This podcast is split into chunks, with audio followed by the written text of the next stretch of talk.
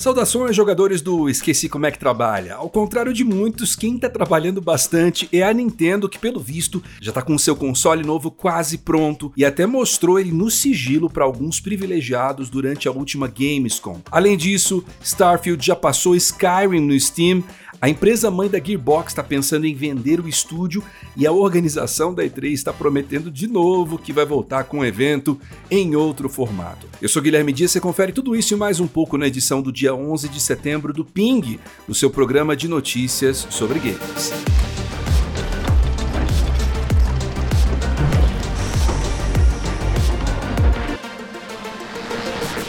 Para alegria da galera Nintendo, o sucessor do Nintendo Switch parece que está cada vez mais próximo de ser revelado oficialmente. Ele inclusive já parece estar sendo mostrado a portas fechadas em grandes eventos. Tem reportagens dos sites Eurogamer e VGC estão indicando que a empresa mostrou demos do novo console durante a feira Gamescom, que rolou no fim do mês de agosto na Alemanha. As fontes dizem que entre as demonstrações estava uma versão de Zelda Breath of the Wild rodando em uma resolução e taxa de quadros maior do que quando saiu no Switch em 2017. Outra demo seria a de The Matrix Awakens, criada pela Epic Games para mostrar a Unreal Engine 5 em ação. E pelo menos de acordo com a fonte, rodando de forma comparável ao PlayStation 5 e ao Xbox Series X. Isso não quer dizer que o hardware do próximo console da Nintendo tenha a mesma potência que o Play 5 ou o Xbox, mas segundo a reportagem da VGC, a demo utilizava tecnologias de Ray Tracing e DLSS da Nvidia, e que a própria Nintendo patenteou tecnologias para aumentar a resolução de jogos via upscaling. Tudo isso parece indicar que a Nintendo está tentando diminuir a diferença técnica entre o seu novo console e os rivais, mas via software. Falando em patentes da Nintendo, uma delas descoberta recentemente fala de um joystick magnético que parece ser uma tentativa de solucionar os problemas de drift nos Joy-Cons do Switch. Oficialmente, a Nintendo não tem comentado muito sobre o sucessor do Switch, mas a expectativa é de que ele seja lançado em algum momento de 2024. E você está esperando o que do próximo console da Nintendo? Comenta com a gente no YouTube. Eu acho que sai em 2024, viu? Depois de quase uma semana, já dá para dizer que o lançamento de Starfield foi um dos grandes sucessos de público do ano até agora. A Bethesda revelou que nos primeiros dias, Starfield alcançou a marca de 6 milhões de jogadores. Isso fez dele o maior lançamento de um jogo do estúdio até hoje. O fato do jogo estar tá no Game Pass ajuda com esses números, mas o sucesso também se reflete lá no Steam. Lá, Starfield chegou a 330.723 jogadores simultâneos. Isso é maior do que a marca de Sky Skyrim na plataforma, mas não é maior do que a de Fallout 4. Vale a gente lembrar que além de Starfield, a Bethesda também lançou Hi-Fi Rush e Redfall em 2023. Dois desses três aí deram certo. E a gente volta a falar da espiral de decadência da E3. A ESA, que organiza o evento, confirmou que a E3 não vai ser realizada no Los Angeles Convention Center em 2024. Isso é algo que o Departamento de Turismo de Los Angeles já tinha revelado meses atrás. Mas não é só isso não. A ESA encerrou a sua parceria com a Reed Pop, que foi a empresa contratada para dar uma renovada na E3. Eles são responsáveis por eventos de sucesso como a PAX e a New York Comic Con, mas desde que eles foram contratados, né, não não teve nenhum E3, então não teria como saber se realmente eles fizeram um bom trabalho com a E3. O site Game Industry diz que os planos são de uma reinvenção completa da E3 em 2025, mas não se sabe como isso vai acontecer, quem vai ser responsável por essa reinvenção, ou simplesmente né, se não vai flopar como todas as outras tentativas de reinventar a E3. Eu confesso que eu continuo um pouco cético, viu?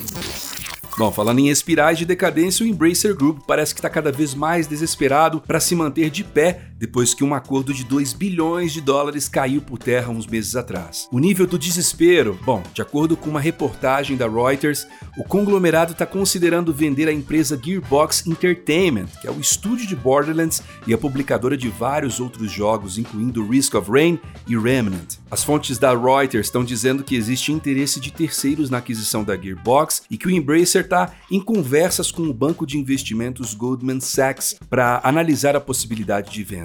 Vale lembrar que nas últimas semanas o Embracer Group fechou o estúdio Volition, que é o estúdio de Saints Row, e vários outros estúdios estão passando por reestruturação, com muitos funcionários sendo demitidos. O Embracer Group foi procurado pela Reuters, mas não comentou o assunto. Gente, hoje é segunda-feira, então é dia de agenda com os lançamentos de games da semana e tem muita coisa, viu? Começando amanhã, dia 12, com Eternite, jogo inspirado em Persona que mistura ação com um simulador de namoro em um mundo pós-apocalíptico. Ele chega para PC, PlayStation 4 e PlayStation 5. Também no dia 12, para PC e PlayStation tem Nowhere Play with Your Food que é um jogo bem curioso e bizarro que mistura magia e caos para cozinhar pratos de comida. Passando para 13 de dezembro, tem Pokémon Scarlet e Violet recebendo The Teal Mask, que é a primeira parte da expansão The Hidden Treasure of Area Zero. Nesse capítulo inicial, o jogador parte uma jornada escolar para a região rural de Kitakami, que conta com vários Pokémon que não aparecem na região de Paldia. No DLC você também vai poder descobrir mais sobre a verdade por trás do mito da cidade, sobre três Pokémon que salvaram a área de um ogro. Também no dia 13 tem Super Bomberman R2, que expande a fórmula do predecessor ao trazer novos modos de jogo, incluindo Castelo, em que os jogadores são divididos entre defesa e ataque, precisando proteger ou roubar um tesouro. O jogo também traz um componente online editor de fases e campanha single player, e aí vai ter versões para PC e consoles. No mesmo dia sai Gumbrella, um jogo de ação 2D em que o protagonista usa um guarda-chuva especial e a prova de balas como arma. Ele vai sair para PC e Nintendo Switch. Passando para o dia 14 de setembro, The Crew Motorfest é o novo jogo de corrida da Ubisoft que leva o jogador a um festival de corrida especial no Havaí. O grande diferencial do game são as playlists que contam com diferentes desafios temáticos dependendo do tipo de veículo, década, pista, entre outras coisas. O game vai sair para PC e consoles PlayStation e Xbox. Dia 14 também é dia de Dune Spice Wars, que é um game de estratégia inspirado em Duna que sai do acesso antecipado no PC.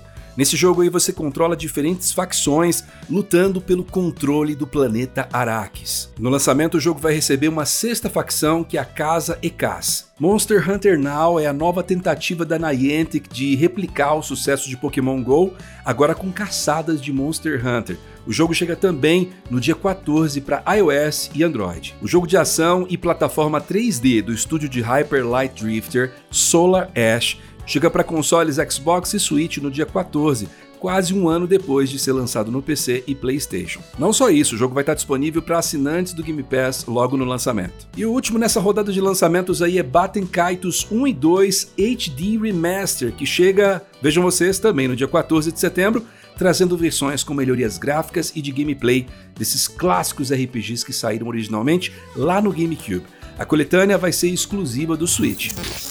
E é claro que nossa saideira é com aniversários. Hoje é dia 11 de setembro e vamos falar dos jogos que foram lançados no dia de hoje ao longo da história. A gente começa com 26 anos de Breath of Fire 3, lançado em 97 e o primeiro jogo 3D da hoje em dia praticamente esquecida série de RPGs da Capcom. 20 anos atrás, em 2003, foi lançado Drakengard para PlayStation 2. É um RPG envolvendo combates com dragões e um tom sombrio e super estranho. Nada mais justo, né? Já que foi o primeiro jogo dirigido pelo Yoko Taro da série Nier.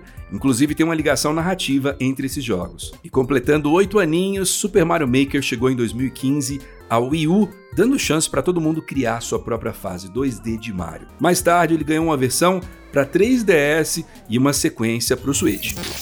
E assim a gente vai encerrando o ping. Quem estiver vendo a gente vídeo, dá um like, se inscreve no canal. Essa semana vai sair vídeo muito bom no canal, fiquem ligados. E também, quem está ouvindo a gente podcast, dá uma recomendada aí pro seu amigo, avalie a gente no seu agregador e a gente está de volta na quarta-feira com mais notícias. Um grande abraço e até a próxima. Tchau!